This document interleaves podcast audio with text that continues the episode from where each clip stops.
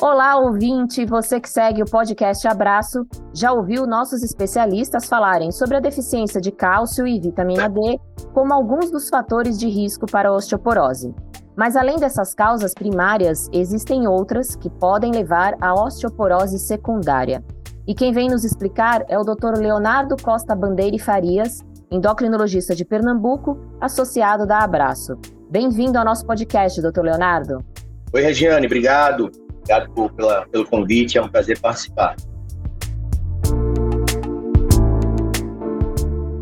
O que é osteoporose secundária e quais seriam as suas principais causas? Bom, vamos lá. Osteoporose, só para relembrar, né, como você falou, osteoporose primária, aquela mais comum, normalmente relacionada à menopausa na mulher e ao envelhecimento. Então, relacionada aí à idade e à menopausa, é a osteoporose que a gente vê mais no dia a dia.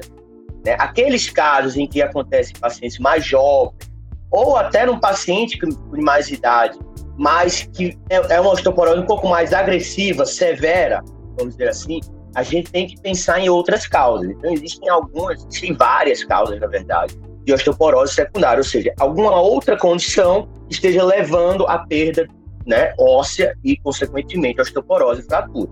E aí, falando algumas das causas, tem várias, como falei, mas ó, listando algumas, que podem ser as principais, o hipogonadismo, né, queda de hormônios sexuais, lembrando que a própria menopausa é uma queda de é, cai hormônio sexual. Então, hipogonadismo é uma causa importante, e a gente fala até nos homens, né, os homens não têm a menopausa, como, na, como as mulheres, né, aquela menopausa abrupta, né, aquela queda abrupta de hormônio, mas tem situações que podem cair testosterona, isso é uma causa algumas medicações, e aí eu vou pontuar aqui principalmente os usos de corticoides, né, que são bastante comuns, corticoides para doenças inflamatórias, sinusite, doenças endócrinas como é, condições da tiroide, da paratiroide, diabetes, e aí, e aí vai doenças genéticas, né, doenças congênitas, osteogênese perfeita é uma delas, doenças hematológicas como mieloma múltiplo, né, então algumas questões de hematologia, né, leucemia, linfoma, você tem é, HIV e doenças, e não, não são doenças, mas condições nutricionais, né? Baixa ingestão de cálcio, vitamina D, doenças que impedem a absorção de nutrientes no intestino, então doenças intestinais, e doenças reumatológicas. Então, existe uma série de doenças. Eu diria que, para deixar as principais, né? uso de medicações, corticoide, e também medicações para tratamento de câncer de mama. Você tem hipogonadismo, testosterona, etilismo e tabagismo também. Inclusive, quando a gente fala de osteoporose masculina, a gente fala essas três causas principais, né? Hipogonadismo, uso de corticoide e etilismo. No caso das doenças endócrinas, como que seria essa relação do hipertiroidismo e a saúde óssea? O hipertiroidismo, então, né, só para quem não, não, não, conhece, o hipertiroidismo né, é uma condição em que a tiroide produz muito hormônio, né? Em geral, uma condição autoimune, que a tiroide está lá sendo estimulada pelo anticorpo, e aí está produzindo muito excesso de hormônio. Ou existe a que a gente não chama de hipertiroidismo, mas a tireotoxicose, que é, na verdade, quando a pessoa usa o hormônio tiroidiano em excesso, e o hormônio tiroidiano ele aumenta a reabsorção óssea, aumenta a perda óssea. Então, isso vai levando, né? Claro, não é do dia para a noite, tá? essas causas secundárias é um tempo. Então, se tem o hipertiroidismo ali não tratado a por meses, anos, isso vai levando à osteoporose. O lado bom é que quando você trata o, esse, esse osso que estava osteoporótico, ou osteopênico, ou, perdão, ele recupera com certa rapidez. Então, esse é o mecanismo da, do hipertiroidismo. E você falou do hipogonadismo, né, doutor, dos homens. É, como que se dá essa relação com os ossos? A gente sabe que a testosterona, né, e até o, o estrógeno também, que apesar de ser hormônio feminino, o estrógeno é importante para os ossos também nos homens, cada vez se sabe mais disso. É, lembrando que existe uma conversão de testosterona para estrógeno, né? uma, uma, enzima chamada aromatase que faz essa conversão. Então, o homem tem estrógeno também, claro que a mulher tem mais, é o hormônio feminino, o hormônio mais testosterona. Todos esses hormônios, eles são protetores, eles inibem a perda óssea. E é por isso que no envelhe... é uma das causas que no envelhecimento você tem mais perda óssea, esses hormônios caem. Então, a, o hipogonadismo, falando do, homem, né, que você perguntou, o sexo masculino, condições de hipogonadismo, como problemas testiculares ou problemas na hipófise, né, que são as condições de hipogonadismo clássicas, E o que a gente tem muito comum atualmente, que a gente chama de hipogonadismo funcional, e não é uma, ele não tem um problema na hipófise nem na, no testículo, mas é principalmente por diabetes e obesidade, o que a gente mais vê, né, hipogonadismo devido a excesso de peso. E hoje em dia também é outro problema grande, que é o hipogonadismo por uso de anabolizantes. Você usa anabolizante, se inibe o eixo lá, quando você para o anabolizante, a testosterona vai estar baixa. Tudo isso vai levar, né, como eu falei, os hormônios sexuais, ele, eles, eles inibem essa perda óssea. Se você tem menos dele, ele vai perder mais osso com o tempo. Então é uma das causas principais aí de osteoporose secundária. De acordo com a Federação Internacional do Diabetes, mais de 15 milhões de pessoas só no Brasil convivem com essa condição crônica, né? E como que o diabetes mellitus se relaciona com os ossos e de que modo isso impacta as estatísticas da osteoporose, doutor? Bom, o diabetes é um, é um fator interessante, né? Um tema é, que está bem em evidência. Existem dois tipos de diabetes, né? Como a maioria das pessoas já conhece, tipo 1, tipo 2 o tipo 1 é aquele que falta insulina, começa ali mais, mais cedo, na infância, adolescência. Esse tipo 1, ele já é bem consolidado e você tem uma queda de massa óssea que vai dar fraturas, ok. Isso aí, inclusive, lá no Frax, aquela ferramenta Frax de de fraturas, você pode colocar lá como osteoporose secundária. Tem lá uma, na lista lá do Frax tem um, uma opção osteoporose secundária. Então, no caso do diabetes tipo 1, é mais fácil. No diabetes tipo 2, e esse aqui é o, o tema, um dos temas né, quentes, os hot, um hot do momento aí no, na nossa área, é que no diabetes tipo 2, a massa óssea está aumentada e o risco de fraturas também. Então, você tem uma massa óssea que está aumentada, porém, esse osso ele é mais fraco. Esse osso quebra mais. Então, por que, que isso acontece?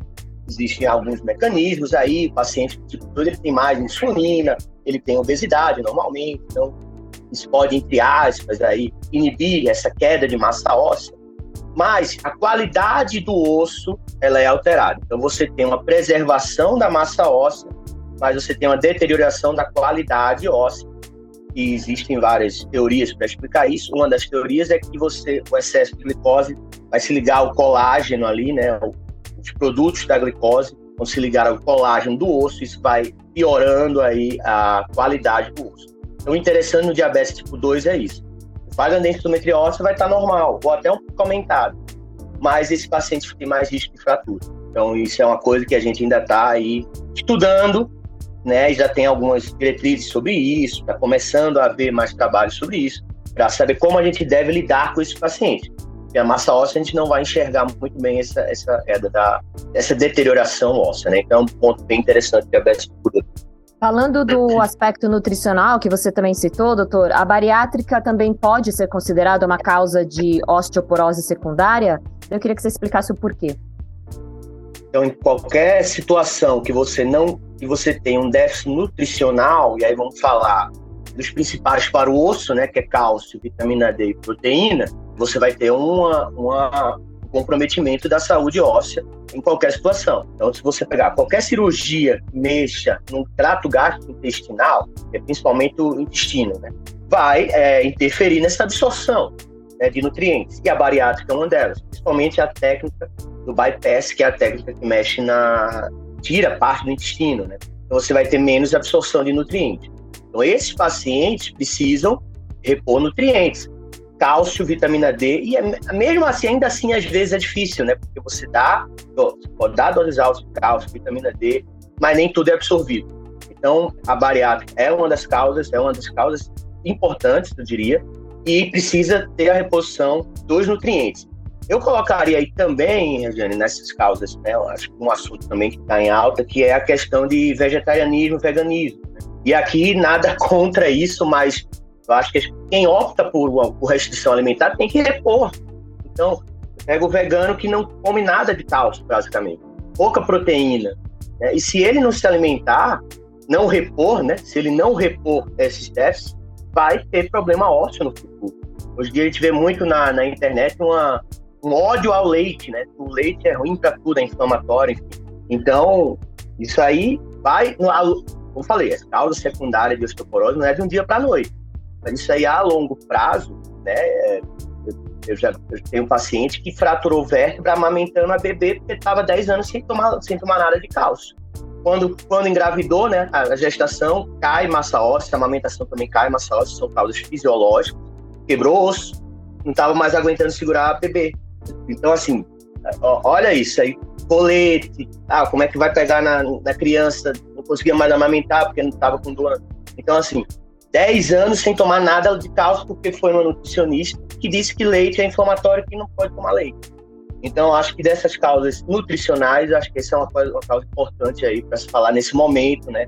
Tem muito esse, esse, trend, esse trend aí de veganismo vegetarianismo. Então, pode ser, não tem problema nenhum. Só repõe que precisa, né? E você não está consumindo, você tem que repor. Importante você tocou nesse assunto do leite, se o leite é inflamatório, né, doutora? A gente tem um post recente, então eu convido nossos ouvintes para verem um post recente no nosso Instagram, onde a gente responde exatamente essa pergunta: se o leite será que é inflamatório? E claro que não, né? E ali tem uma explicação sobre isso.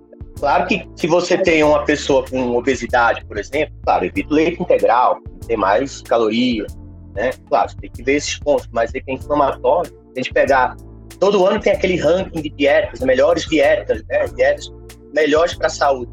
Sempre tem lá a dieta do Mediterrâneo e a dieta DASH. A dieta DASH é uma dieta baseada em laticínio e está sempre entre as dietas mais consideradas mais saudáveis.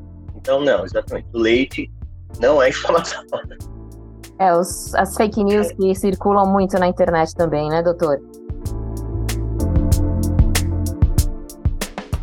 Para a gente finalizar, Alguma mensagem que você gostaria de deixar aos seus colegas endócrinos ou reumatologistas, enfim, to todas as demais especialidades aqui da Abraço?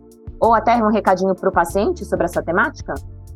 Bom, para o paciente, até para as pessoas, né, para todas as pessoas, as pessoas em geral, não são da área, eu acho que assim, a, o alerta é não, é, não é normal quebrar osso do nada, né?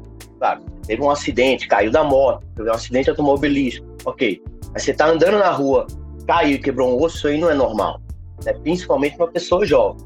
Então, aconteceu isso, abre o olho, vai no especialista, precisa investigar se tem alguma coisa. Para os colegas que não são também né, de outras áreas, ou endocrinologistas que não são o reumato, o gineco, não trabalham tanto com metabolismo ósseo, importante eu acho também abrir o olho quando você tem um paciente mais jovem que fratura ou mais jovem com massa óssea baixa, ou até aqueles mais velhos que fraturam muito e têm massa óssea muito baixa. Né? Então, sempre abrir o olho ali naqueles casos fora do padrão, né? Naqueles casos que, que não são aquela mulher na pós-menopausa, com aquela osteoporose. Ali leve sempre que tiver um caso que seja mais severo, né? Que seja mais agressivo, ou no paciente mais jovem, que está fraturando com a massa óssea muito baixa, sempre abrir o olho e investigar alguma causa secundária. Muito bem, essas foram as informações do Dr. Leonardo, a quem eu agradeço demais a participação aqui no podcast da Abraço. Obrigado, Regiane. Sempre um prazer, prazer participar. Obrigado. Abraço a todos.